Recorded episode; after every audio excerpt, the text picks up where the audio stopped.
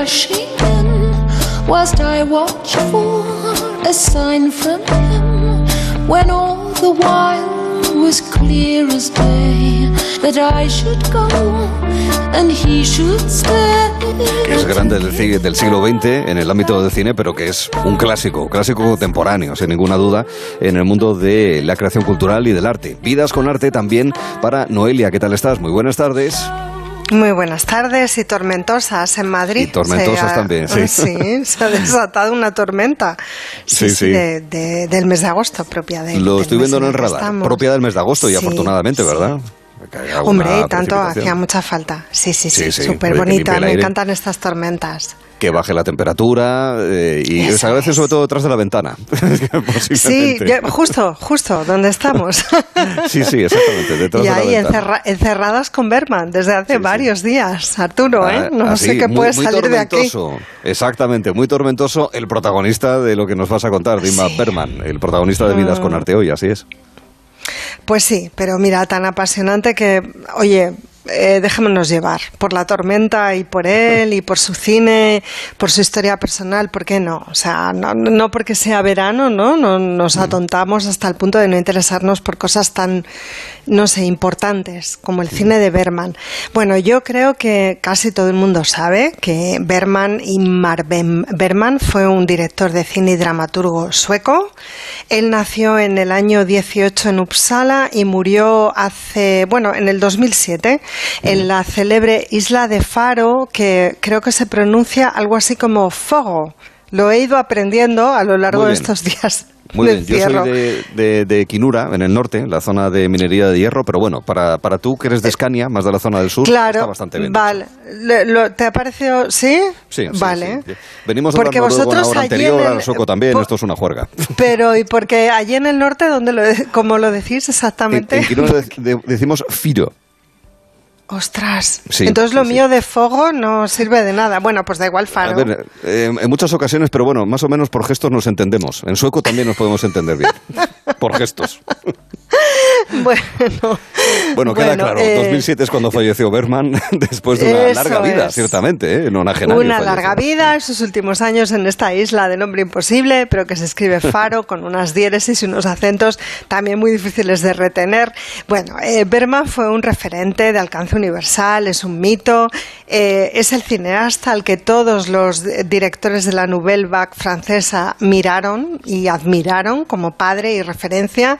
Chabrol, Truffaut, Godard, Gesné, todos los que nos gustan, o sea, todos los que nos gustan miraron hacia este hombre. Y luego también ha sido fuente de inspiración pues para creadores tan distintos como Ang Lee, González Iñárritu, por supuestísimo, Woody Allen y claro, ahí ya pasando por todo el cine europeo de los últimos años, Lars von Trier o Michael Haneke. Sí, Haneke se Eh, nota mucho las referencias a Berman, sí. Bueno, ¿sabes qué me ha pasado a mí? Es que no quiero adelantar acontecimientos, pero yo que, como te cuento, me he sumergido en el cine de Berman estos días, ¿qué ha hecho Haneke de nuevo? ¿Qué ha aportado? Nada. ¿A que sí? da esa sensación, ¿verdad? Perdóname, Michael, pero ¿qué has estado haciendo además de replicar a, a Berman y de imitarlo? O sea, nada, nada. Bueno, en Hacerlo fin. en alemán en vez de en sueco. Sí, que además a, a, a Berman lo que le pasaba con el alemán es que podía dirigir, porque por supuesto hablaba y, y Mm. todo esto, pero decía, no me suena igual, ¿no? Pues claro, ahora vería el cine de Haneke y diría, estás queriendo hacer lo mismo que hice yo, pero en alemán, muy mal. Sí, sí, Muy sí. mal, o sea, em, em, mierda, vete, vete a tu casa, ¿no? Un poco. Pero sí, hijo, me alegro que coincidamos en eso. Mira, últimamente ha pasado que la directora Mia Hansen-Love, eh, que a mí me gusta muchísimo, tengo que decir, una mujer joven, que es además pareja Olivera Sayas, o sea que hay una pareja ahí cinematográfica muy interesante. Bueno, ha hecho una peli sobre Berman que se llama La isla de Berman, haciendo referencia a Fogo, o como lo digas tú. Sí. Eh, pues que a mí no me ha gustado, hasta el punto de que me tuve que salir del cine. Es, eso ¿Ah, sí? que. Sí, bueno, aquello que no solo no te gusta, sino que te empieza a provocar una cierta Te rechaza, irritación. ¿no? Que, Sí, sí que yo poco, también. ¿no? en- Sí, que también entiendo que esto es muy subjetivo y que es también el día que te coge, el estado de ánimo, no lo sé. Pero es tu derecho también, entrar y salir, claro. Bueno, pues sí, eso fue lo que me pasó. Me encantaría decir desde aquí que me gustó muchísimo la peli de Mia Hansen porque ya digo, ya me gusta, me interesa, me interesaba mucho ver qué relación cinematográfica quería ella entablar con Berman, pero no pudo ser. O sea, ahí hubo un triángulo Berman, Mia y yo que no se concretó en nada. O sea, me salí, dije, mira, no te entiendo, eh, no, no, no, sé, o sea, me pareció una, una peli muy, bueno, muy esteta, que se recreaban determinados aspectos del cine de Berman que son los que quizá a mí menos me puedan interesar, ¿no? Porque lo que me mm. interesa más es la hondura y, la profundidad en la que me mete incluso en el mes de agosto, ¿por qué no? Ya te digo, ¿por, qué, no? O sea, además hay tiempo para verlo con calma. Claro, hombre. Eso es, ahora justo, pues oye, ya está. A mí me apetecía verlo desde ese otro lugar, ¿no? Luego hay otras pelis que quiero recomendar porque están súper disponibles y entonces pues también sería el momento. En el año 18 es que fue el centenario de su nacimiento, entonces se hicieron dos películas muy interesantes que se pueden ver en Filmin, las dos. Una de ellas se titula Searching for Inman Berman y creo que en castellano la han llamado algo así como eh, Profundizando en Berman, algo así, perdón, no lo he anotado, pero tú pones Berman en Filmin y te salen todas. Buscando, profundizando, entendiendo. Entendiendo, eh, creo que es algo así como entendiendo a Berman, como la han, ¿Ah, como la ha traducido. Sí, entendiendo a Berman. Bueno, eh, una peli documental nada menos que de Margarete Bontrota que me encanta. Es directora alemana, maravillosa, eh, bueno, pues que es también ah, una mujer que tiene a Berman como referente, entre otras cosas porque Berman en la famosa lista de las 10 películas para él más importantes de la historia del cine eh, consignó Las hermanas alemanas del año 81 de Margarete von Trotta. Entonces eso es una peli un poquito de encargo y se nota. Una peli maravillosa, una peli documental, pero es verdad que se nota un poquito, ¿sabes? El encargo. Y luego en Filmin también, en el mismo año 18 del centenario, se estrenó otra peli que está en la plataforma, como digo, que la dirige Jane Magnusson, que es otro rollo, que a las que nos gusta más el salseo y sobre todo nos gusta em, eh, bueno, pues eh, ver cómo, eh, cómo dialoga la vida del artista con su producción artística, pues quizá esta peli da más, más claves y tiene más contenido también, porque Jane Magnusson lleva muchos años eh, dedicada a la investigación del cine de Berman y a cómo este cine además ha, entre comillas, y en un sentido muy positivo lo digo, afectado a, otro, a, otras, eh, a otros directores, directoras y creadores. Entonces, bueno, mm, eh, digamos que Magnusson tiene una visión más global del cine de Berman. Está menos centrada en su figura y más en el diálogo que se puede entablar desde su producción artística con la de otros cineastas, pero además se mete mucho en su vida personal, porque ella considera que sin entender su trayectoria personal, que es tan única y tan eh, tintileante, o como se diga, tintileante me gusta para hablar de Berman, pues que no hay manera de comprender su cine, ¿no? Porque yo creo que sobre todo Magnusson traslada a través de sus documentales un mensaje que para mí es vital. No puedes sentirte cómoda viendo a Berman te tienes que encontrar mm. mal, pero no solo por lo explícito de su cine, porque es verdad que él trabaja muy bien la angustia, la desazón, em, lo perturbador, sino porque tú también tienes que tener un posicionamiento respecto mm. de Berman y lo que representa y ver su cine desde ahí. Y juégalo, ¿sabes? Juégalo, vívelo. Sí, que las emociones que te transmiten apelen a tu conciencia, ¿no? Y te lleven a la reflexión sobre lo que te eh, transmite. Eso es, eso es. Entonces, bueno, yo creo que, que Magnusson es una muy buena compañía si te quieres meter en, en la historia y en el cine de Berman. Bueno, además en el año 57, que fue un año muy entretenido para Berman. Ahí vamos, ahí vamos. O sea, el año 57 es La Madre del Cordero. Él está a punto de cumplir 40 años y estrena dos pelis. Bueno, pues te voy a decir yo estas películas, yo no puedo decir nada. El séptimo sello y Fresas Salvajes. O sea, Ahí está, o sea, el, cine clásico, top, mm. top, top, top.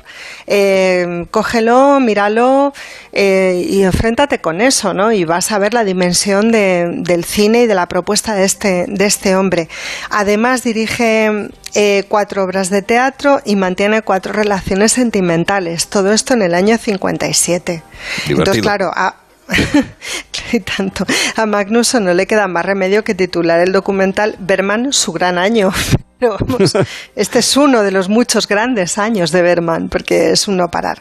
Bueno, en Filmin también tenéis otro documental eh, dirigido por Jim Magnusson, más largo porque son creo cinco o seis episodios eh, que se titula La biblioteca de Berman. Ella se va a Fogo, visita la casa y eh, sobre todo trabaja con la biblioteca donde hay cerca de 1800 títulos y a partir de esos 1800 títulos pues hace una especie de selección muy arbitraria y muy imaginativa de esto que comentábamos hace un momento con qué directores, con, con qué creadores y creadoras dialogaría Berman mm. y, y bueno bueno, pues se encuentra con algunos de ellos, con algunos en Fogo, como el propio Gómez Iñárritu, González, perdón, Iñárritu, eh, yo que sé, eh, algún otro, y, con otros pues va a visitarlos, ¿no? a los lugares en los que están y hablar de Berman. Entonces, bueno, pues mm. son cinco o seis horas de hablar de Berman con gente muy distinta. Mm. Bueno, es una cosa curiosa, ¿no? Un poco ya. Pero es verdad que te ayuda a entender la historia del cine. Claro, tú ves que, que Berman no solamente ocupa un papel central en la historia del cine, sino que desde Berman se puede entender la historia del cine. Eso es, está muy chulo también. Muy bien, la biblioteca de Berman. La biblioteca de Berman, sí y milagros. Pues mira, yo como me estaba angustiando, como sabes, con, todo lo que tenía entre manos y en mi cabeza eh, sobre él, eh, voy a dar unos datos, lo cual es feísimo de la muerte. ¿Lo has medido? He medido a Berman, aunque le fastidiaría muchísimo. La métrica de Berman es 70 películas, 4 Oscars, 5 matrimonios, un buen puñado de amantes y 9 hijos. Yo hmm. solo diciendo esto ya me estreso lo más grande, o sea... Cifras abundantes, sí, ciertamente. ¿Cómo pudo, no? ¿Cómo pudo? Bueno, em, antes de contarte un poquito su vida, mm, te voy a contar mi teoría. Pudo porque otros, y sobre todo otras, lo hicieron todo por él. Mm. Claro, porque si tú te concentras en el cine, pues tienes que tener alrededor a quienes que comer las cosas importantes y las que en realidad nada es posible, ¿no? Comer, dormir, estar cuidado, atendido, cuidar a tus hijos, a tus exmujeres, todo esto. Lo que debe ser cuidar al genio y atender al genio. Hoy hemos hablado tanto de esto, ¿te acuerdas cuando hacíamos las parejas extraordinarias? Puf, hablamos muchísimo de la atención al genio. Mira, él es el segundo hijo de un pastor luterano. Eh, el mundo metafísico de la religión influyó muchísimo, muchísimo en su niñez y en su adolescencia. Su educación, claro, estuvo basada pues en un luteranismo riguroso que apelaba a la conciencia, pero casi siempre a través del castigo, un mm, castigo real, vivido y sentido o un castigo metafórico. Muchas de sus obras están inspiradas en los temores y en las relaciones violentas que habitaron su infancia y el ritual de castigo y otras muchas anécdotas de esa época de su vida aparecen escenificadas en una de sus más reconocidas películas que yo sé que tú has visto, Fanny Alexander. Sí, con una violencia no exactamente soterrada, pero como disimulada. Es una especie de, por contradictorio que sea, de violencia pacífica. O sea, es, como un estado de ánimo. O sea, no es brutal, no es eh, necesariamente explícita en, en, la mayor parte de los casos, ¿verdad? Pero está ahí. Es, es, como, pues como, como parte del aire, ¿no? Sí. Ese aire, ese aire que te hace respirar Berman, que dices, ya, por favor, déjame, pero no te va a dejar, no te va a soltar, ¿no? Bueno, veo que, que has olido el aire de Berman y por tanto... Pues, pues nada, espero que sanes. Sí, básicamente porque no es muy recomendable durante demasiado no, tiempo. Bueno, luego sí, luego sí, Arturo, pero es verdad que el momento es difícil, pero es verdad que luego te deja mm. también un pozo tan interesante. Bueno, el joven Berman Claro, exacto. Busca la forma de encauzar estos sentimientos y creencias que hereda, ¿no? sobre todo el padre, esa atmósfera opresiva, como dices tú, de su infancia, independizándose pues cada vez más de los valores paternos con el propósito de buscar una identidad espiritual propia, pero a lo largo de su vida Berman siempre mantiene un canal abierto con su infancia, que esto es para bien, porque claramente lo convierte en un creador único y con un nivel de, no sé, como de introspección espectacular e increíble, pero a la vez es un coñazo y es un pesado, ¿no? Porque te está llevando todo el tiempo a ese lugar imposible, ¿no? Donde, Hay que como las cosas como son. Sí, donde como tú decías hay un aire, ¿no? Hay un aire que no es fácil de respirar. Bueno, él a los 13 años estudia bachillerato en una escuela privada en Estocolmo y después se licencia en letras e historia del arte en la universidad. Encuentra en el teatro y luego en el cine, claro, los dos medios más apropiados para expresarse, lógicamente con esta carga, ¿no? Y teniendo mm. ese, ese talante creativo, pues eh, y, para centrar también su capacidad y su potencial. Durante los años de la Segunda Guerra Mundial ya él está totalmente distanciado de su familia e inicia su carrera como ayudante de dirección en el Teatro de la Ópera Real de Estocolmo.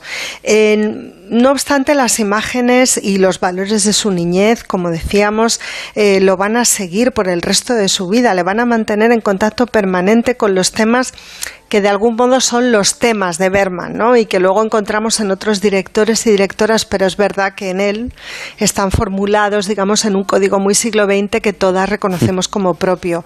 La muerte, la alienación y la soledad, el amor, el dolor, el sexo, el deseo, todas estas cosas. Bueno, de alguna manera Berman nunca dejó de ser un niño, como decíamos, para bien y para mal y podría decirse que no le interesaba a otro niño que no fuera él mismo.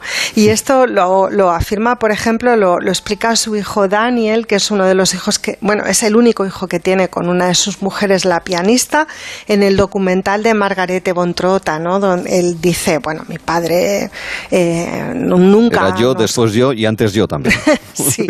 Pero además era yo como un niño, ¿no? Y ahí estábamos otros niños que esperábamos de él un trato de padre, de adulto hacia nosotros niños, pero es que nunca nos reconoció como tales, ¿no? Éramos para él una amenaza, no seres a los que había que cuidar, sino seres que representaban para él una amenaza, pero además a su identidad más profunda, ¿no? La del niño que él era, ¿no? Entonces no había niño que no había otro niño que pudiera competir ni que tuviera la legitimidad para competir con Berman. Esto es bastante también bueno, difícil, ¿no? Me imagino mm. para sus nueve hijos. Claro. Bueno, es, eh, además él es un mentiroso sistemático y metódico. Él eh, escribe dos libros de memorias en los que, bueno, incurre en toda clase de inconcreciones, contradicciones y aparentemente proyecciones de la vida de su hermano mayor en la suya propia. Por ejemplo, ¿Ah, Berman, sí, Sí, y yo he conocido más artistas que hacen esto. Se autoatribuye la condición de víctima de malos tratos de su padre cuando en realidad era su hermano mayor quien lo sufría. Mm. Sí, por ejemplo, en Fanny y Alexander siempre se dice que él es Alexander, cuando seguramente él es Fanny. Es la hermana pequeña que se libre, que se libra, ¿no? De los castigos el hermano mayor sería Alexander, vale, por lo que cuentas, sí. Sí, y de hecho su hermano mayor concedió una entrevista muy larga y Berman eh, impidió y se negó a que esa entrevista fuera pública hasta después de su muerte. Ahora ya la podemos ver, yo la he visto y es absolutamente fascinante. Porque, bueno, no es que desmienta, digamos, la vida de Berman, pero introduce elementos y datos que hacen entender que Berman para crear tenía que transfigurarse, incluso eh, digamos, contar de sí mismo lo que no era verdad, pero era la verdad de otros. O sea, no hay una ficción absoluta, pero sí una transposición. Esto pues, salvando todas las distancias, lo hacía igual, igual, Gloria Fuertes, igual. Sí, ah, sí. Sí, sí, Gloria Fuertes también. ¿eh?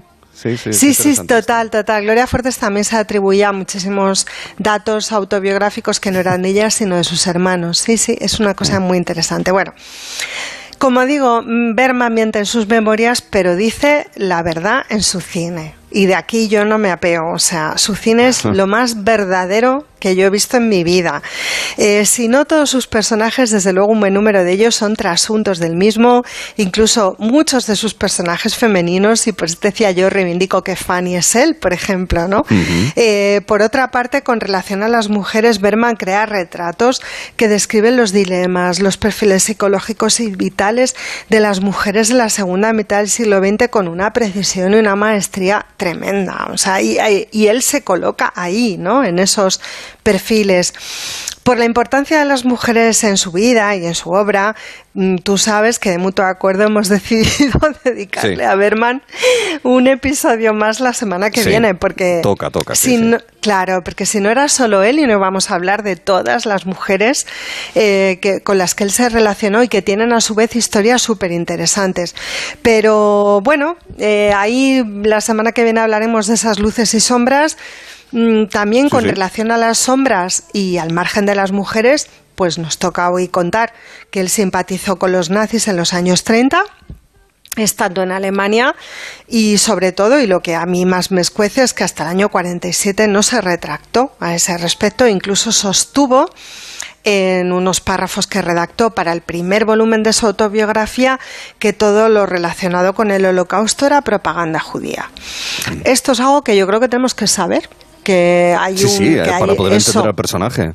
Claro, y tanto, y para poder enfadarnos con él un poco, ¿no? Y decir, sí, claro. y Mar, o sea, ya te vale, es, ¿no? es un poco el viejo debate que de vez en cuando aparece sobre hasta qué punto, y fíjate que un poco lo que nos estás contando es cómo se enlaza vida y obra, hasta que hay momentos en los que hay, hay que juzgar por un lado la obra, que por un camino va la obra y por otro va el personaje como cualquier ser, ser humano, con sus miserias y sus virtudes, ¿no? Pues sí, y que no podemos dejar de mirar el cine de Berman y que incluso su cine nos permite comprender eh, la feminidad y la condición de mujer desde un punto de vista sociohistórico en la segunda mitad del siglo XX, pero que eso es compatible con que fuera un misógino, con que tuviera sus rasgos de maltratador o desde luego con que tuviera un pasado nazi al que le costó bastante renunciar. Eh, bueno, son cosas que sabemos y, y, esto tiene que ver también con lo que comentábamos al principio, esa incomodidad, ¿no? Que ver a Berman no es cómodo no solamente por lo que él más o menos explícitamente dice Sí. a través de su obra, sino porque sabiendo nosotras y nosotros lo que sabemos, siéntate a ver el cine de Berman y, y vívelo. Y ya está. ¿no? Exacto. Y vívelo. Ya... Y bueno, y ten tus momentos de, oye, pues ya te vale y tus momentos de madre mía lo que me acabas de enseñar maestro bueno. Nos quedamos primero con su filmografía y luego ya entendemos más al personaje.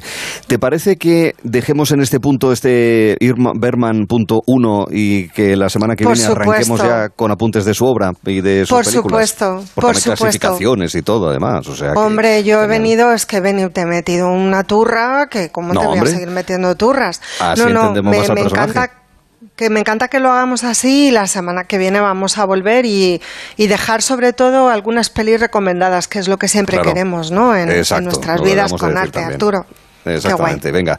La semana que viene, en el capítulo 2, Inma Berman con Noelia Danez, haremos un apunte para recordar eh, las claves del personaje, sobre todo en Eso. esos primeros años de su juventud y de maduración como cineasta, y a partir de ahí empezamos a hablar de su vida, pero también de su obra, que es la que perdura para siempre, sin ninguna duda. Con Noelia. Danez, Vidas con Arte, ella es la autora. Un beso muy fuerte, Noelia, cuídate mucho. Muy buena tarde, adiós amigos. Gracias.